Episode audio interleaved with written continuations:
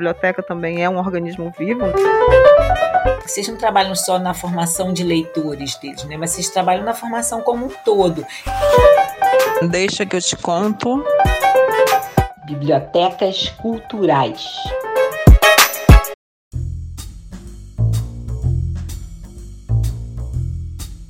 Olá, eu sou a Adília Araújo. E eu sou a Lúcia Fidalgo.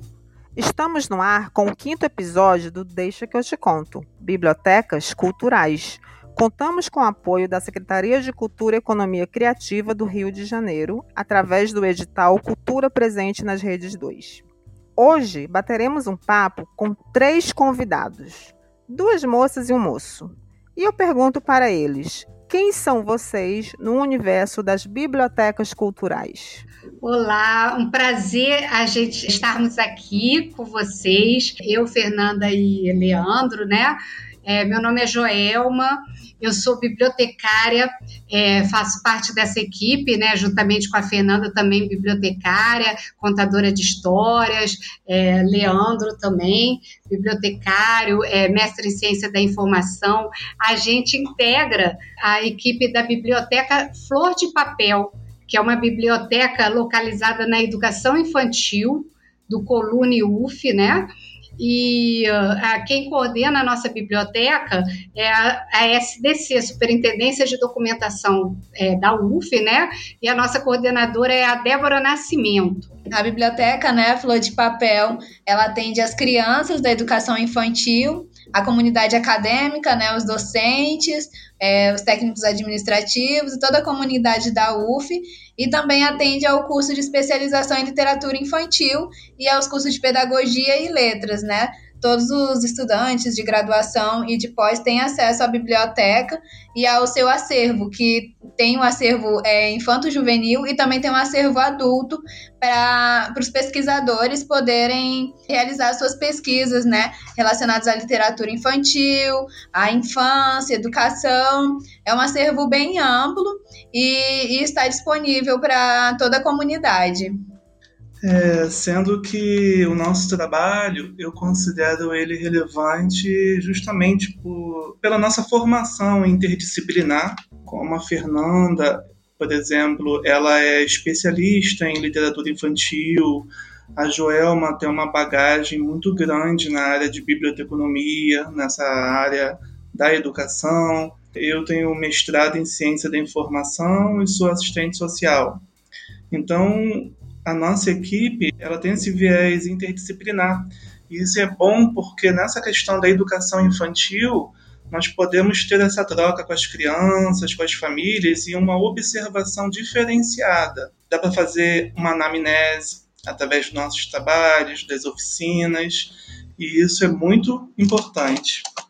Às vezes, em, em uma leitura, em um trabalho de mediação de leitura, nós estamos observando também o que está por detrás, por exemplo, da questão social.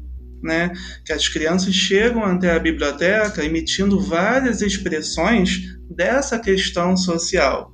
Então, através daí, conseguimos fazer uma intervenção que potencializa essa questão da formação do leitor, trazer à tona uma criança com uma leitura reflexiva, porque são futuros formadores de opinião.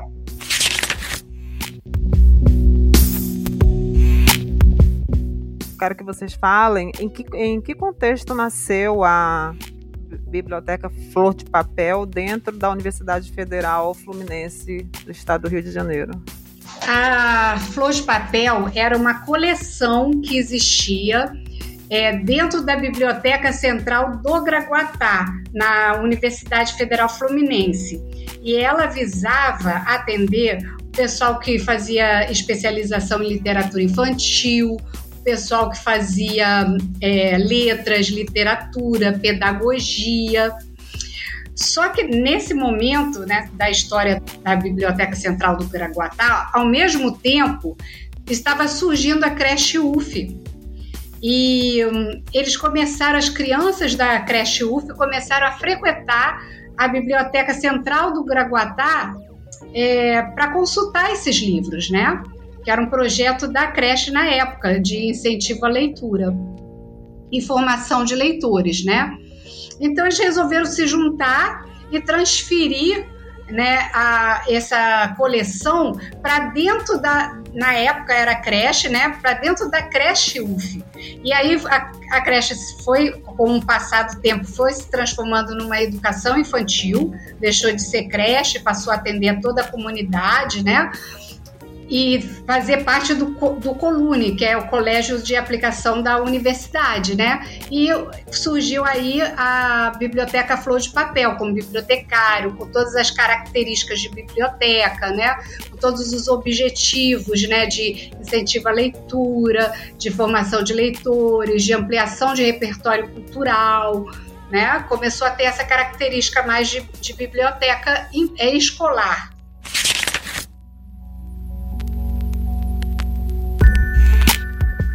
Então, gente, é, eu lendo sobre vocês, né? Eu já tive o prazer de conhecer essa biblioteca, realmente é linda, o projeto é incrível na creche, né? O projeto da universidade em si também, com uma equipe bem formada, com uma proposta interessante. Mas eu queria falar um pouco sobre essa questão que vocês trouxeram, né, da biblioteca escolar, né? A gente sabe né, que é muito importante que as crianças, desde a educação infantil, tenham esse contato com o livro, porque apesar de muito, muito, muito importante que o livro esteja dentro de casa, a gente sabe que essa não é a realidade do nosso país em muitas casas, ou na maioria delas, né? Que essa criança ela vai ter o primeiro contato quando chegar na escola, não é mesmo? E aí vocês trazem essa proposta aí de, de falar da biblioteca Flor de Lis, que desenvolve exatamente esse trabalho de formar leitores desde a educação infantil. Mas eu queria saber, assim, é, eu sei que vocês fazem experiências lúdicas, prazerosas, literárias, mas como é que fica essa questão cultural dentro da biblioteca? Vocês conseguem dialogar com o entorno da universidade, dos mais próximos? É, qual é a proposta cultural dessa biblioteca de vocês? O nosso principal objetivo né, é mostrar que a biblioteca não é um lugar apenas para você é, sentar em silêncio e ler. Mas assim, o objetivo é ampliar o repertório cultural das crianças. Então, assim, é, a gente vê a criança, é, a nossa visão da infância, é, não, a criança não é um ser passivo. Ele traz a cultura dele já de casa, né? ele já tem uma cultura e ele também é produtor cultural. Então, assim, a gente acredita assim, é, que é, não é apenas o livro, né? É o livro também, mas é também as expressões é, de filmes, é, animações, é, dança, música e arte, teatro, né? E com a participação das próprias crianças, né? De uma maneira lúdica, né? É, por exemplo, esse é, início do ano, né? A gente teve um, é, comemorou assim, foi um pequeno projeto é, com início, meio e fim, né? Nós temos projetos é, que têm uma continuidade, uma durabilidade maior, né? Que, é, que são assim permanentes, e temos projetos curtos. Então, assim, é, como exemplo, a gente pode citar o mês da poesia, que nós fizemos um trabalho lúdico com as crianças. É, apresentamos às crianças várias poesias ritmadas, com, é, com ritmo assim lúdico, né? E depois elas, é, são crianças assim, desde bebês de dois anos de idade até seis anos de idade, mas elas mesmas tiveram a oportunidade de criar poesias ali na hora, né?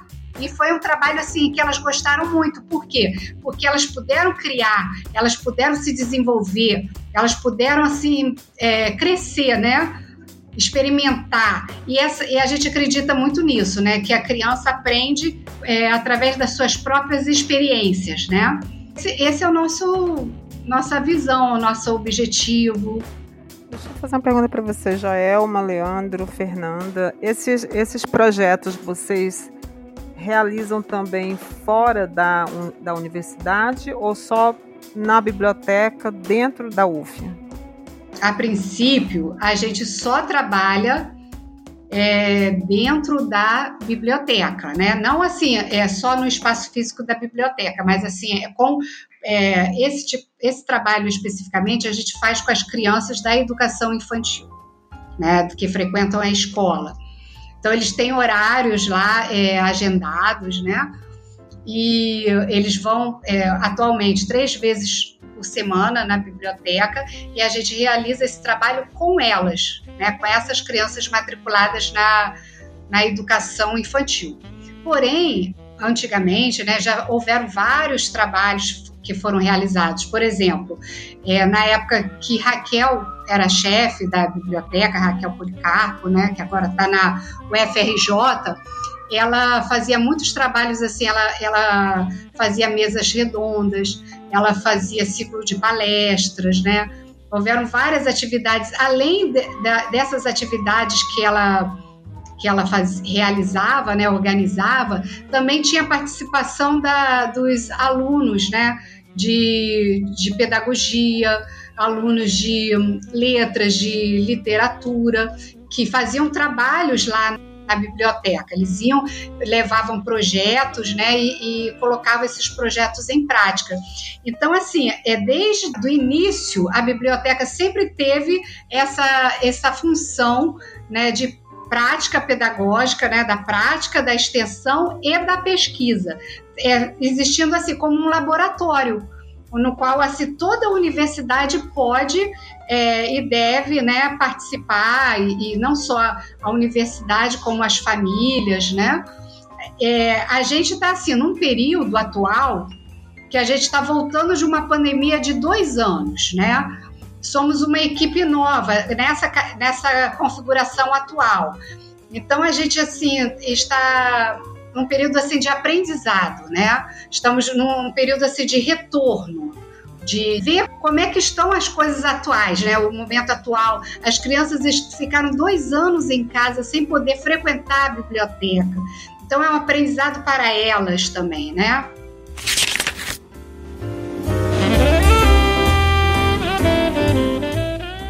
Já, você já trabalhava na, na biblioteca Flor de Papel antes da pandemia?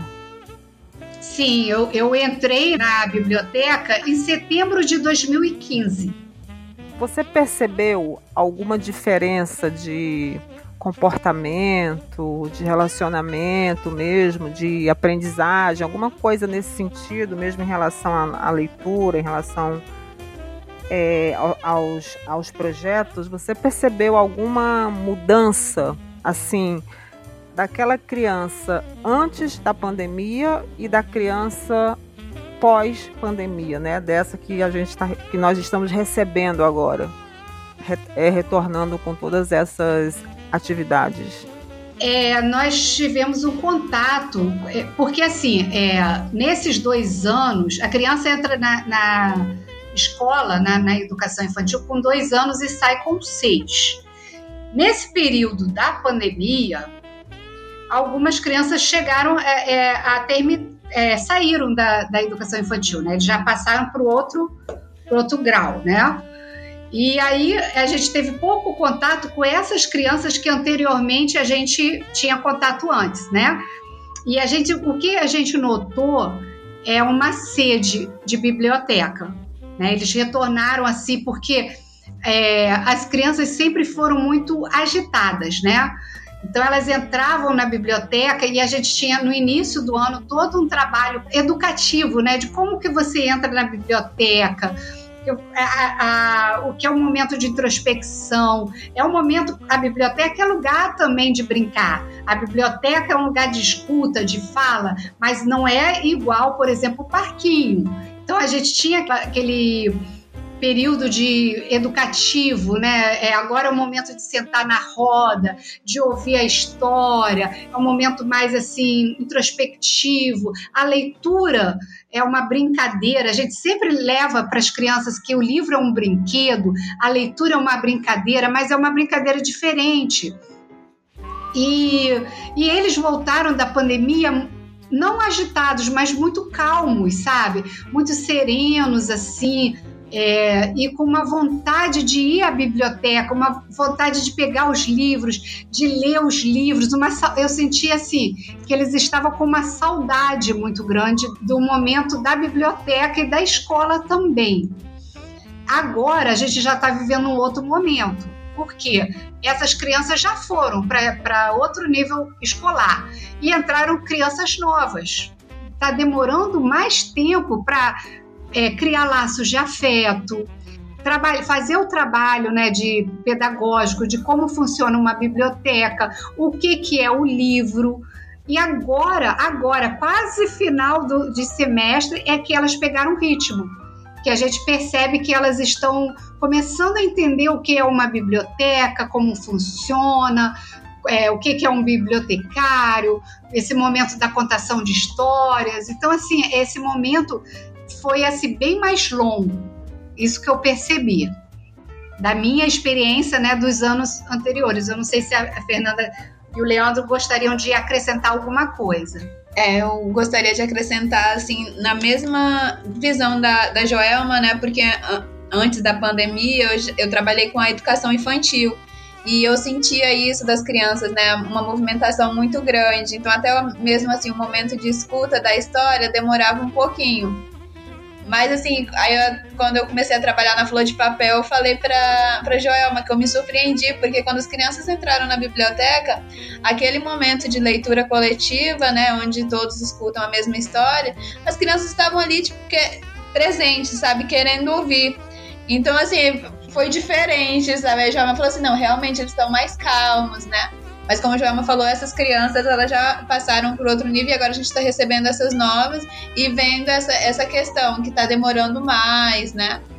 Mas assim, é... mas eles já estão pegando pegando o ritmo. Leandro, quer falar alguma coisa? Eu acho muito interessante essa questão que a Joelma falou, dessa sede né, que essas crianças chegaram até a biblioteca.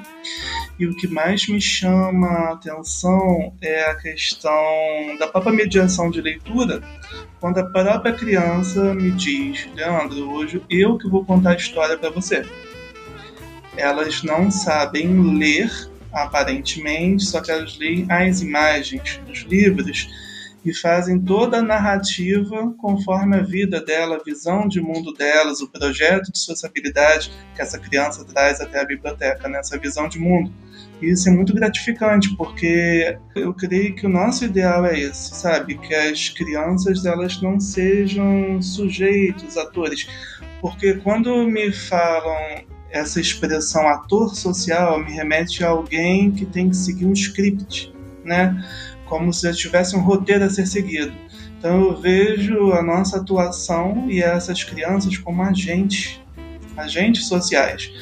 Hoje nós pensamos de uma forma, amanhã pensamos de outra. E quando uma criança chega e te diz, não, hoje eu vou ler para você, isso é muito gratificante, a interpretação dela. E esse é um ponto positivo que eu trago para Flor de Papel, sabe? Essa, esse poder de decisão essa emancipação, esse empoderamento da criança.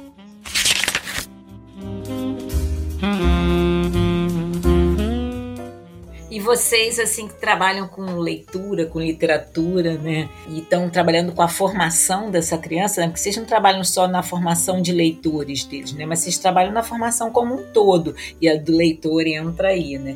Acho que a, a literatura, nesse momento, né? Nos ajuda muito também que essas crianças percebam, né? Sem que a gente diga, mas pela fala dos personagens, que o bem não é exclusivamente o que está de acordo com os seus interesses e o mal é tudo que vai contra os seus interesses, né? Mas que o bem e o mal existem é, de uma forma, é, de outra forma, né? De, de é, enfim, o que, que, eu quero dizer com isso, né? É que muitas vezes essa literatura que entra dentro da escola, que entra dentro da biblioteca, é, ela, ela faz acender nesse pequeno leitor é, coisas que às vezes em casa eles não têm, né? E eles levam isso para o debate. Vocês já viveram algum momento assim, tipo como é, a criança questionar alguma coisa diante da história? como isso que eu acabei de falar do bem e do mal, ou de outras questões que deixaram vocês surpresos e vocês não souberam como falar ou encontraram um caminho é, para responder a eles, ou até mesmo é, jogaram de volta essa pergunta para eles. Como é que isso acontece? Será que isso já aconteceu? Vocês podem contar para gente? Que eu acho que essas experiências dentro da biblioteca elas são muito importantes para a gente discutir.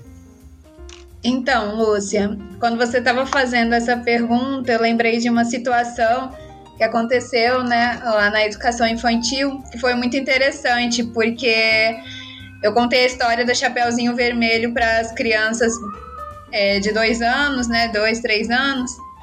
E aí tem o Lobo Mal. E aí elas ficam assim, elas ficam muito encantadas, né, com a história do Chapeuzinho Vermelho, com essa questão do lobo mal e tal. Aí teve uma criança, né, bem tímida que chegou e me perguntou, eu, eu acho que eu nunca tinha ouvido a voz dela. Ela chegou e me perguntou assim: "Tem lobo bom?"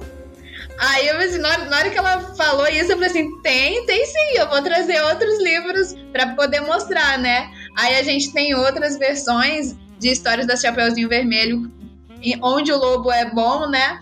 E, inclusive o Leandro fez uma contação que foi maravilhosa para as crianças, que é daquela história que, do, do lobo que conta a própria versão dos Três Porquinhos. E aí o Leandro foi contando como se ele tivesse entrevistado o lobo. Então foi muito bacana, né? As crianças verem essa outra questão. Não existe só o lobo mal, né? Também tem o lobo bom. E assim, tem a versão dele da história, né? Então é muito interessante e eu achei interessante que isso foi trazido pela criança, porque assim, a gente poderia fazer, tipo, ah, vou contar Chapeuzinho Vermelho hoje, na próxima vez a gente traz uma outra versão. Mas não, a própria criança falou, só, só tem lobo mal? Aí você não, eu achei isso muito interessante. É, e você falando disso, eu lembrei também, né, que eu já vivi essa experiência, né, uma história que é fascinante, né, que fascina todas, todos numa época da nossa vida, né. É, eu lembro que eu trabalhando na biblioteca escolar uma vez eu fiz um trabalho é, porque se falava muito no lobo, né? É, o que, que, é ser um lobo bom e o que, que, é ser um lobo mau, né? Então a gente viu muito o livro do Chico Buarque, é, Chapeuzinho Amarelo, né? Eles adoravam essa história, né? E era engraçado que as crianças foram listando o que, que era ser um lobo bom e o que, que era ser um lobo mau. E eu lembro direitinho que eles falavam, é, falavam coisas engraçadas, tipo, o lobo mal, ele fala muito palavrão, é, o lobo mal, ele come a merenda do outro. Então, é coisas que eles iam dizendo do cotidiano deles, até de dentro de casa, eles revelavam, assim, alguns segredos quando eles iam citar o que era um lobo bom e um lobo mau. Eu trago isso aqui porque é muito importante que a gente entenda que essa literatura infantil e juvenil, ela proporciona esse diálogo, né? Essa discussão, esse, é, esse apaixonamento, né? Porque eu sou completamente apaixonada e sei que vocês todos aqui são também. Então é bom que a gente olhe para ela dessa forma e possa trazer isso para discussão, porque os livros não podem existir só e ficar ali fechados, né? A gente precisa ser abduzidos por eles para também abduzir os nossos leitores, né? É, e como é que a gente faz isso? Primeiro a gente precisa entrar dentro dessa literatura e conhecer isso isso, né? É, e, e, conhecer é, os caminhos dela também, né? Para traçar outros caminhos com esses leitores. Eu acho que por aí começa uma conversa de formação séria, né? de leitor, não é, é, aprender a ler só para decifrar as palavras, né, e para dominar o mundo, mas é para entender e compreender esse mundo onde eu vivo, né? Quem são os lobos? Quem são os, os porquinhos, né? Quem são esses no meu cotidiano escolar, no meu cotidiano de vida, né? E como é que eu mexo com esses personagens durante é, a minha trajetória. Por isso que é tão importante esse olhar do mediador de leitura, né? O mediador de leitura, ele ajuda o outro a caminhar, ele constrói junto esse caminho com os leitores, né? Muita gente fala em ponte, eu não uso ponte, eu uso caminho, porque o caminho ele é móvel, ele tem curva, ele tem flores, e você vai chegar a algum lugar, né? Mas construindo junto. Então, eu acho que é importante a gente ressaltar isso aqui, né? Acho que a Adília quer falar, não quer, Adília?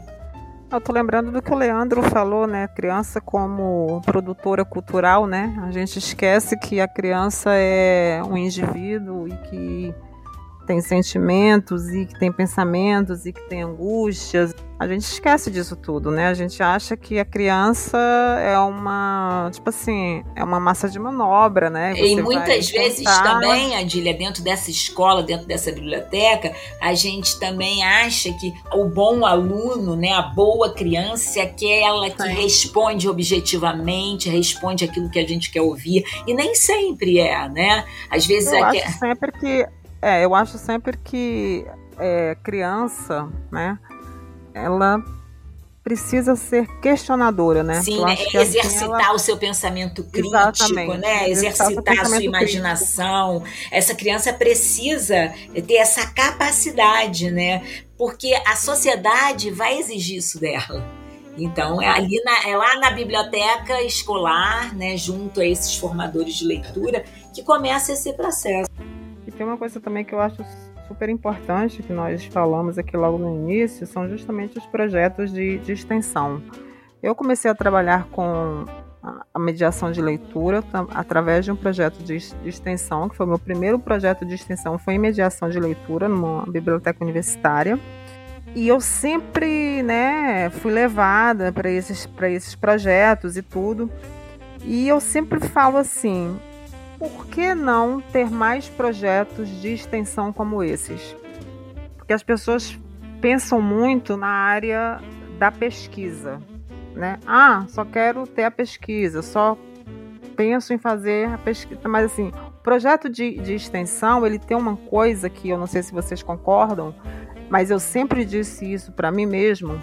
Se eu estou numa universidade pública seja ela estadual, seja ela federal, eu sou uma privilegiada.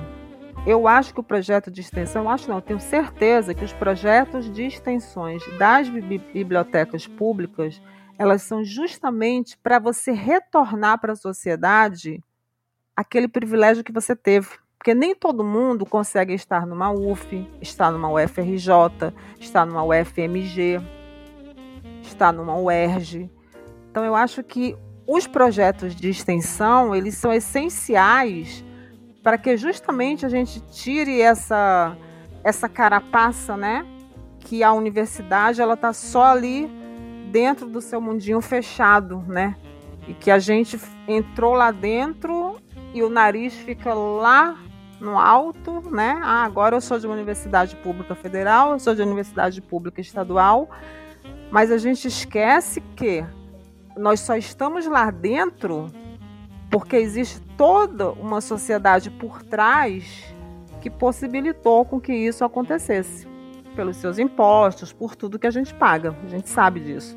Então eu queria que vocês falassem sobre isso. Eu não sei se vocês concordam, mas eu acho que os projetos de extensão são essenciais em qualquer curso e principalmente na área de produção cultural, biblioteconomia, pedagogia, na área de educação, eu acho que é assim primordial. Essa era uma visão assim muito da Raquel, né? O trabalho, ela fez um trabalho belíssimo, maravilhoso durante o tempo que ela foi chefe, né, da Biblioteca Flor de Papel e ela sempre trazia isso exatamente o que você falou, é, da, dessa importância, né, é, da gente devolver esse investimento, né, da sociedade em trabalho mesmo, né? Dá um retorno para a sociedade. É, a gente tem assim é, vontade, né? A gente tem é, para o futuro, mas assim a gente esbarra em algum, a gente tem alguns desafios também para pôr em prática nosso, nossos assim nossas idealizações, né? Mas que com certeza a gente pretende assim vencer cada desafio e cada vez mais assim está devolvendo à sociedade essa dando esse retorno, né? E eu acho assim que é, o nosso trabalho com as crianças, ainda que seja dentro da biblioteca, dentro da educação infantil, ele já por si só ele já é um retorno, né? Claro que a gente quer fazer muito mais. Sempre esse é o objetivo, fazer cada vez mais. Mas assim, a gente já vê é, uma mudança social, né? no trabalho que a gente faz com cada criança.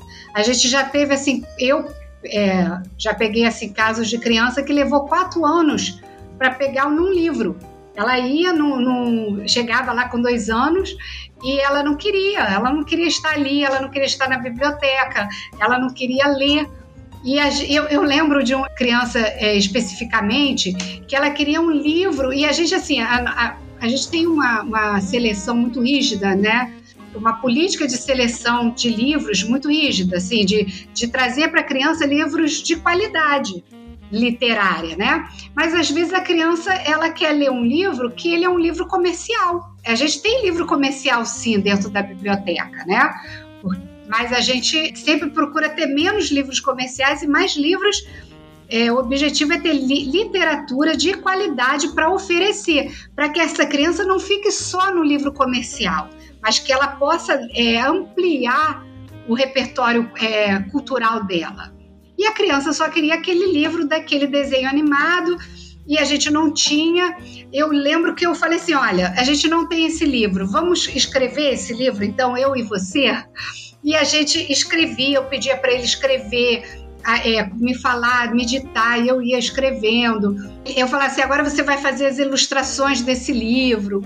E aí, até que eu encontrei esse livro numa banca de jornal, eu comprei o livro, é, e ele ficou tão feliz, tão feliz com aquele livro, né?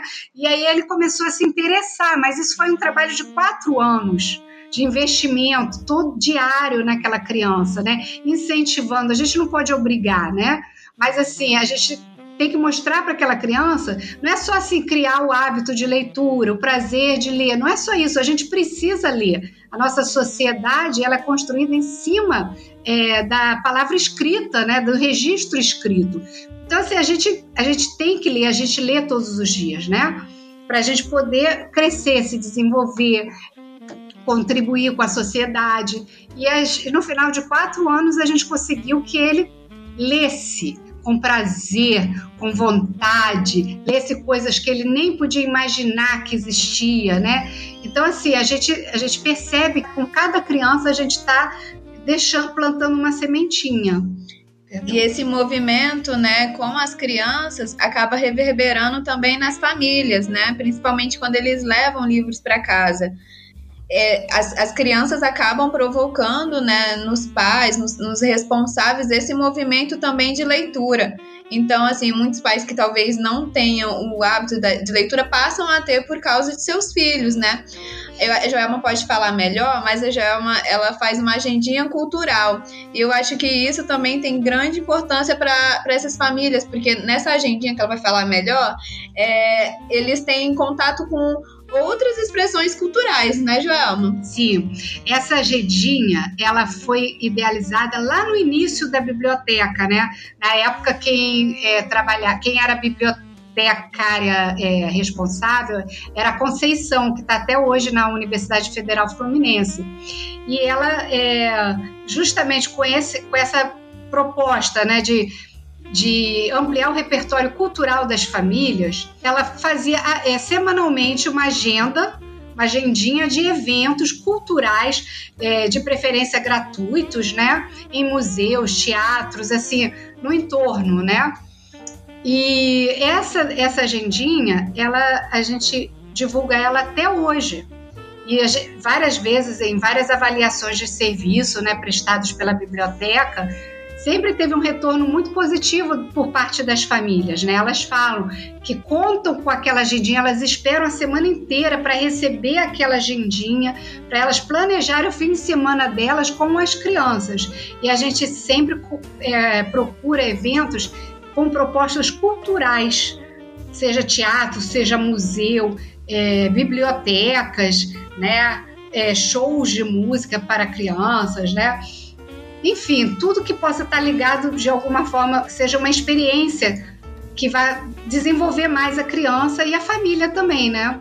É muito legal isso que vocês estão falando. É por aí mesmo. Acho que é isso. A biblioteca tem que ter essas ações, né, para de verdade ser um espaço onde a gente se sinta é, à vontade, né, onde a gente se sinta com vontade de voltar, né. Isso é maravilhoso.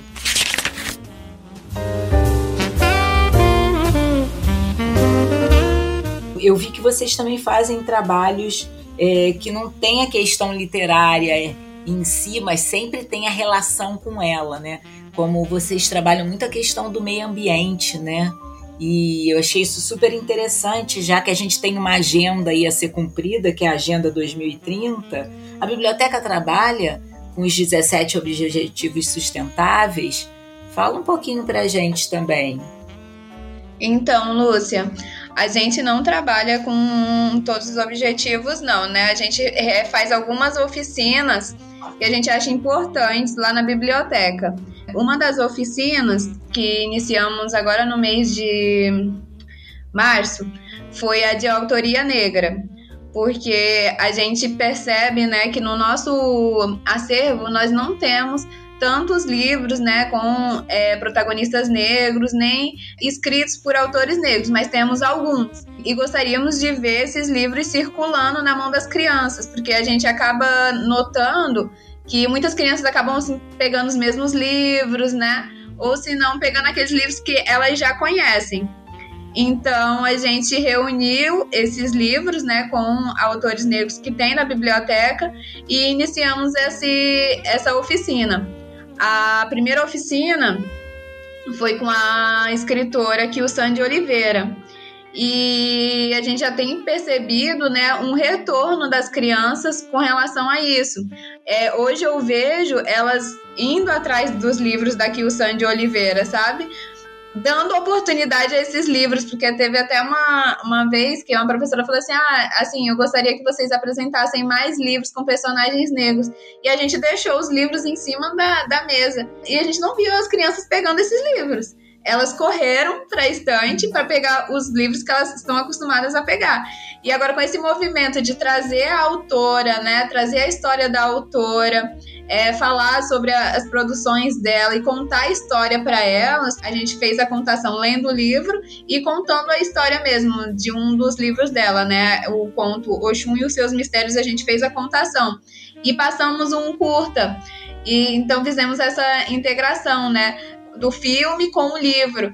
E a gente tem percebido que as crianças têm se interessado muito por essa questão, né? Anteriormente a gente já, também já tinha passado é, um curta e um livro, né? Lido um livro para elas relacionado a esse curta, então elas estão vendo essa integração da, das, das diferentes linguagens. A gente também tá, vai iniciar uma oficina agora de é, expressões populares, né? No, nesse início a gente vai trazer as cirandas, para as crianças. E a gente ainda está estudando como é que vai fazer isso, né? O que, o que, que a gente vai trazer, que tipo de dança, né? E o Leandro vai iniciar agora uma oficina muito bacana de biblioterapia e ele vai falar um pouquinho como é que vai funcionar. Então, essa questão da biblioterapia, ela se dá justamente pela observação da própria questão social. Se a gente para para refletir na, na questão social como toda mazela derivada da relação capital-trabalho e como isso rebate na criança. Exemplo, é, a questão social, da questão social existem várias expressões. Rebate na saúde, na habitação, na educação isso não é diferente. Então isso perpassa também pela vida da criança, pelo eixo educacional. Por exemplo, muitas crianças chegam até a biblioteca, às vezes a gente nota um certo estranhamento ou algum tipo de raiva, agressividade, de que forma trabalhar com as crianças, de que forma intervir com essas crianças através da leitura, de que forma a leitura pode colaborar na criação de um consenso, da questão de participação, da questão da calma, na questão da atenção.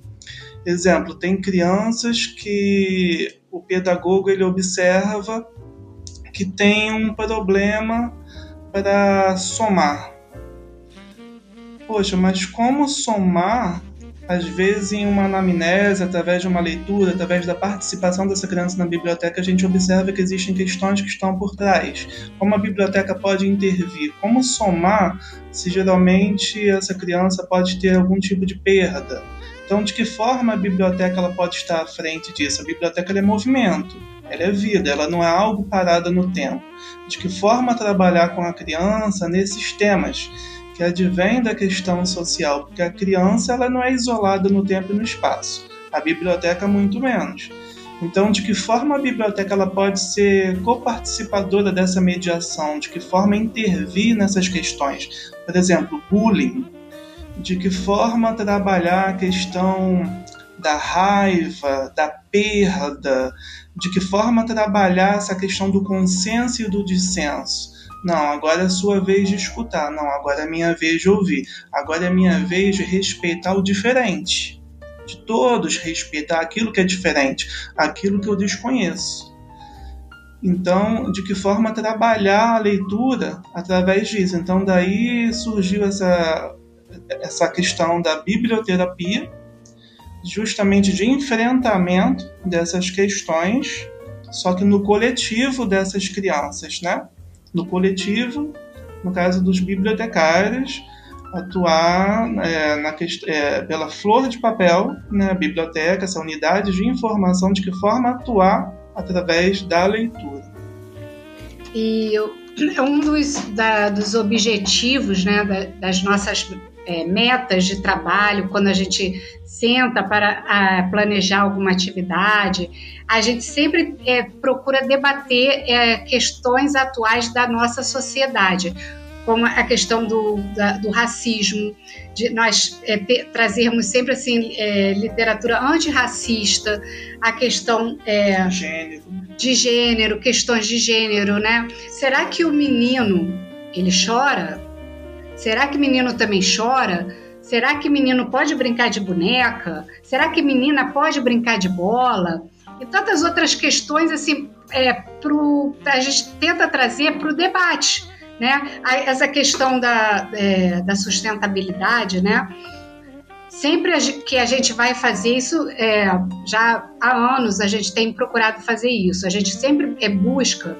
Agora, com a ajuda de Fernanda, melhorou ainda mais, porque a Fernanda ela estuda, se aprofunda na questão da, da, dos critérios de qualidade dos, da literatura, né? Mas mesmo antes de Fernanda, a gente já estava buscando, né? E a gente sempre buscava a literatura da ODS, do Finilige, né? É, com essa questão assim, da, da, sustentabilidade do meio ambiente, trazer essa questão é, sobre o consumismo, sobre o desperdício para debate na biblioteca, né?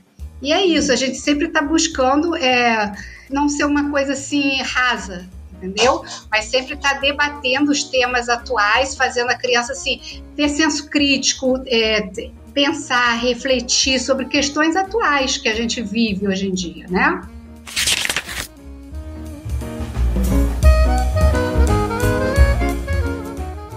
Interessante quando o Leandro colocou justamente é, os impactos, né?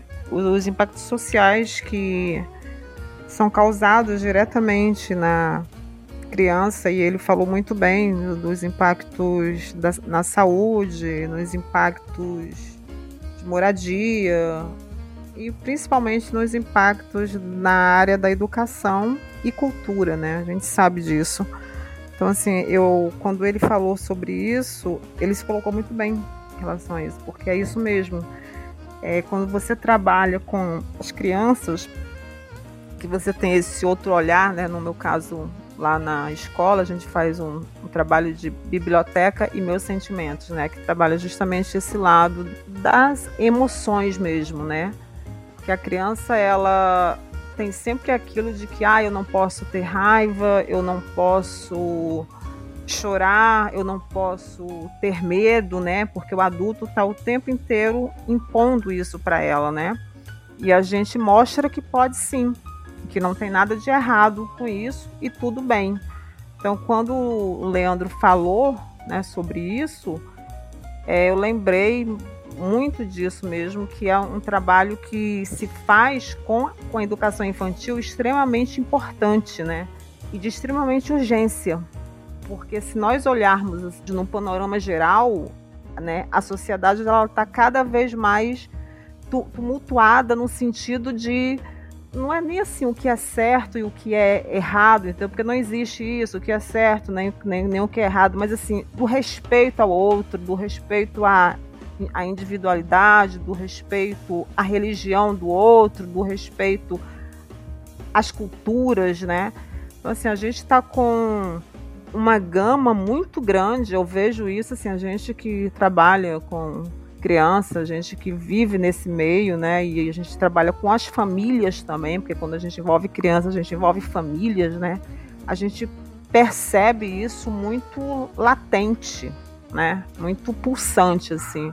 Então, isso que o Leandro falou sobre a biblioterapia, né, que agora, de uns, de uns tempos para cá, já, já vem se, se falando muito nisso, é justamente dessa necessidade, né, que eu acho que finalmente perceberam que a criança, né, como todo ser humano, ela tem as suas, as suas angústias, os seus medos, as suas tristezas, as suas emoções à flor da pele. E ok, tudo bem, né?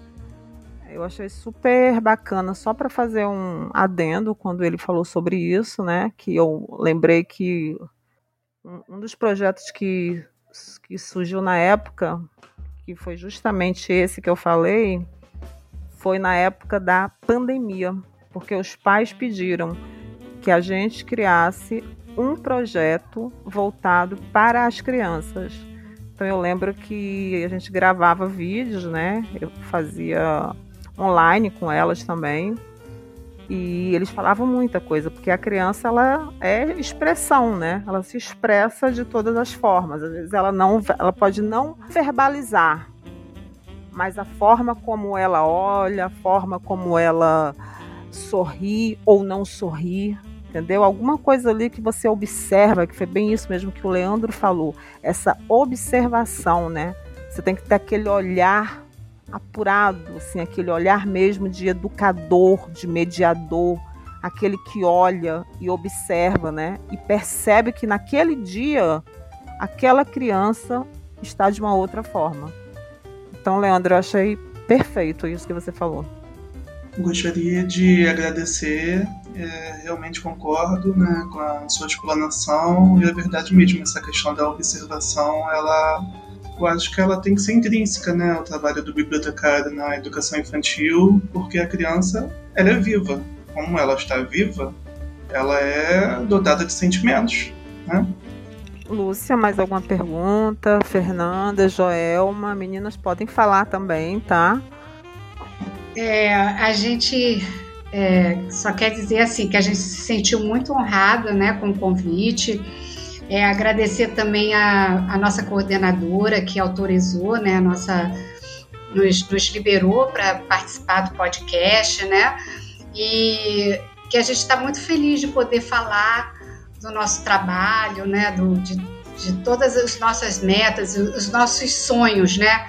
Eu acho que a gente é, tem é, o nosso trabalho, ele é na verdade assim um ideal. Não sei se Fernanda, Leandro vão concordar comigo, mas assim eu vejo como um ideal que a gente busca né, alcançar e no qual a gente acredita que a gente pode mudar a sociedade, que a gente é agente, nós bibliotecários, nós somos agentes sociais de mudança. Né? Então a gente tem uma função política social importante. A biblioteca, principalmente a biblioteca escolar e a biblioteca escolar dentro da educação infantil, por ser assim a idade mais é, o início, né, o período de formação da personalidade da criança, essa oportunidade da criança poder é, estar em contato com, com, a literatura, com a biblioteca, com, com outras, é, ampliar o seu repertório cultural, né? A gente acredita muito nesse trabalho, sabe? E a gente é, agradece assim, muito a oportunidade que vocês deram para gente de poder falar sobre isso. É, também gostaria de agradecer, né, porque como, como Joelma falou, a gente está num espaço, né, de formação do ser humano. E assim, e quando a gente fala que está no espaço de formação, não entendendo que a gente está formando as crianças, mas a gente está em formação junto com as crianças, porque a gente aprende muito com elas. Então, assim, muitas das questões que a gente vai percebendo é, para trazer é porque a gente vê ali a gente vê, às vezes, é, eu digo muito que as crianças são como espelhos, né? Às vezes elas são tão transparentes que a gente consegue ver questões que nos angustiam que a gente não percebia assim, olhando pra gente, mas quando a gente olha pra criança, a gente vê aquilo, aquilo nítido. Então, assim, quando a gente trabalha alguma questão, a gente não tá trabalhando é, assim, para as crianças, a gente está trabalhando junto com as crianças, porque elas, elas trazem muito, é, tem muita essa relação de troca, né? É, até falo também com a questão da literatura. Tem, porque assim, a gente sempre traz, quando é principalmente quando é uma leitura coletiva, livros que nos tocam. Eu já aprendi a gostar de livros por causa das crianças. As crianças trazerem um livro que eu não gostava muito, confesso. E aí a criança me trazendo aquele livro falando por que que gosta e com aquela animação, aquela paixão, que aquele livro me conquistou também. Então, assim, eu é, as crianças também são formadoras de, de leitores, né? Porque elas também nos formam.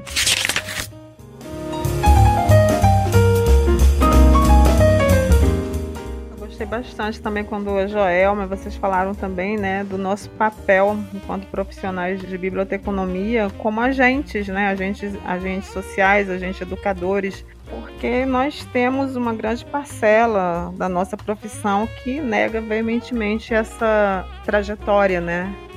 Eu acho que é isso mesmo, entendeu? Nós somos é, bibliotecários, somos agentes culturais, somos educadores, é, agentes sociais, a gente não está só naquela função do processamento técnico, né? A gente vai muito além disso.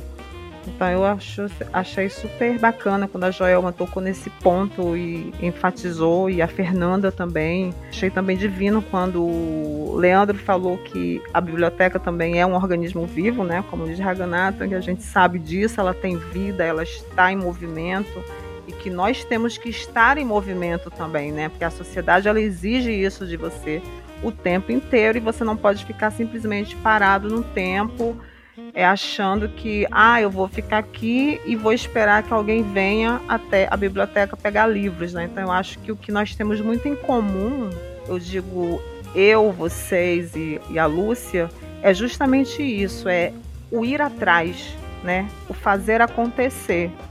Eu acho que nós, enquanto profissionais, né, na área de educação temos a obrigação disso. Eu acho que nós conseguimos de alguma forma, né? Porque a gente sabe que as dificuldades são muitas. A gente sabe que não é fácil você colocar um, um projeto para frente. Demanda tempo, demanda pessoas, demanda custos. A gente sabe de tudo isso, tem toda uma burocracia por trás mas que quando acontece, né, quando esses projetos acontecem, como a Fernanda mesmo falou, né, quando você vê que a criança também forma leitores, né, isso é de uma gratificação que não tem preço. Então, assim, eu quero agradecer vocês.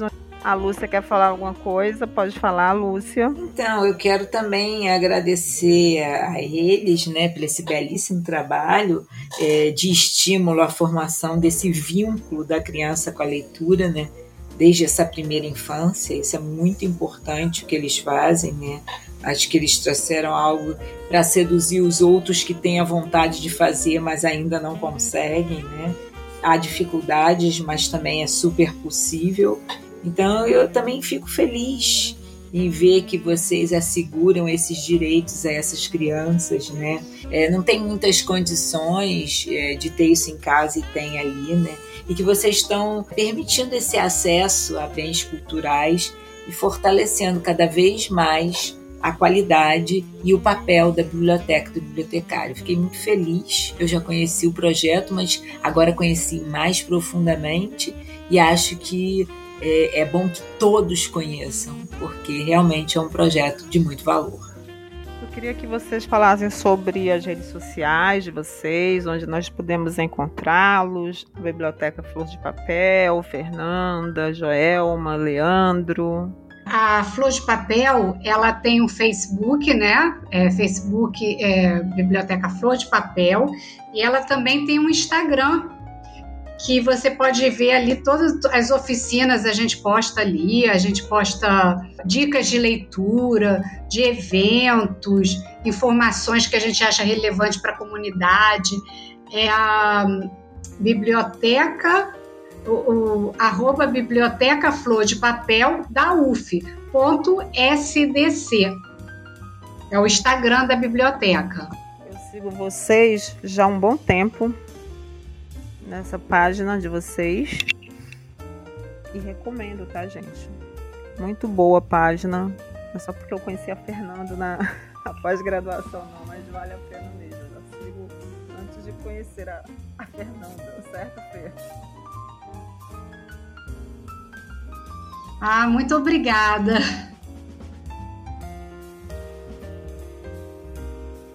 Hoje é o nosso quinto episódio dessa temporada.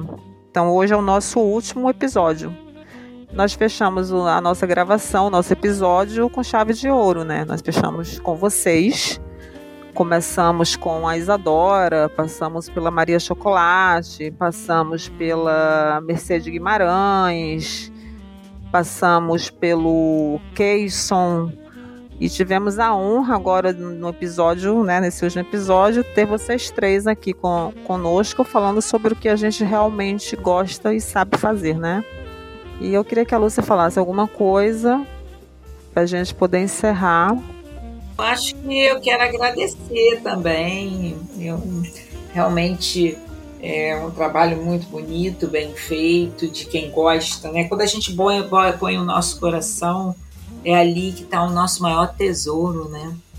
E é nesse trabalho bonito que vocês acreditam e que a gente acredita também, né? Trabalho com a leitura, com a formação do outro, com a literatura de qualidade e principalmente o trabalho de, de, da mediação de leitura, né? Que é um trabalho, sim, do bibliotecário, né? Eu acredito que o bibliotecário precisa e deve receber essa formação para trabalhar num espaço como esse. E eu quero agradecer por poder ter estar em mais uma temporada, né? Do Deixa que eu te conto, que é tão gratificante, principalmente para a gente que faz e escuta e conhece pessoas interessantes como vocês. Muito obrigada à equipe, a Dília, Maico, Isadora e a todos que estão aqui com a gente nessa, nesse último episódio, né? Último, mas só, estamos terminando agora para começar depois e até a nossa live. Eu acho que ali a gente fecha com chave de ouro. É isso aí, meninas. Eu quero agradecer Fernanda, Joelma, Leandro, agradecer pela, pela disponibilidade, pelo tempo, por todo o conhecimento que vocês passaram, por todo o pensamento que vocês compartilharam. E Maicon, quero te agradecer imensamente, né? Parceiro, né? Que agora não te largo mais, vai ser sempre o nosso editor de podcast nos próximos editais. E é isso, gente. Até a próxima temporada. Né? Vamos ainda fazer uma live com os, os cinco convidados. Eu só quero agradecer imensamente e falar que foi um prazer enorme ter vocês três aqui com a gente hoje. Fernanda, Joelma e Leandro. Obrigada, obrigada, gente. Tchau. Até o próximo. Tchau. Tchau, tchau.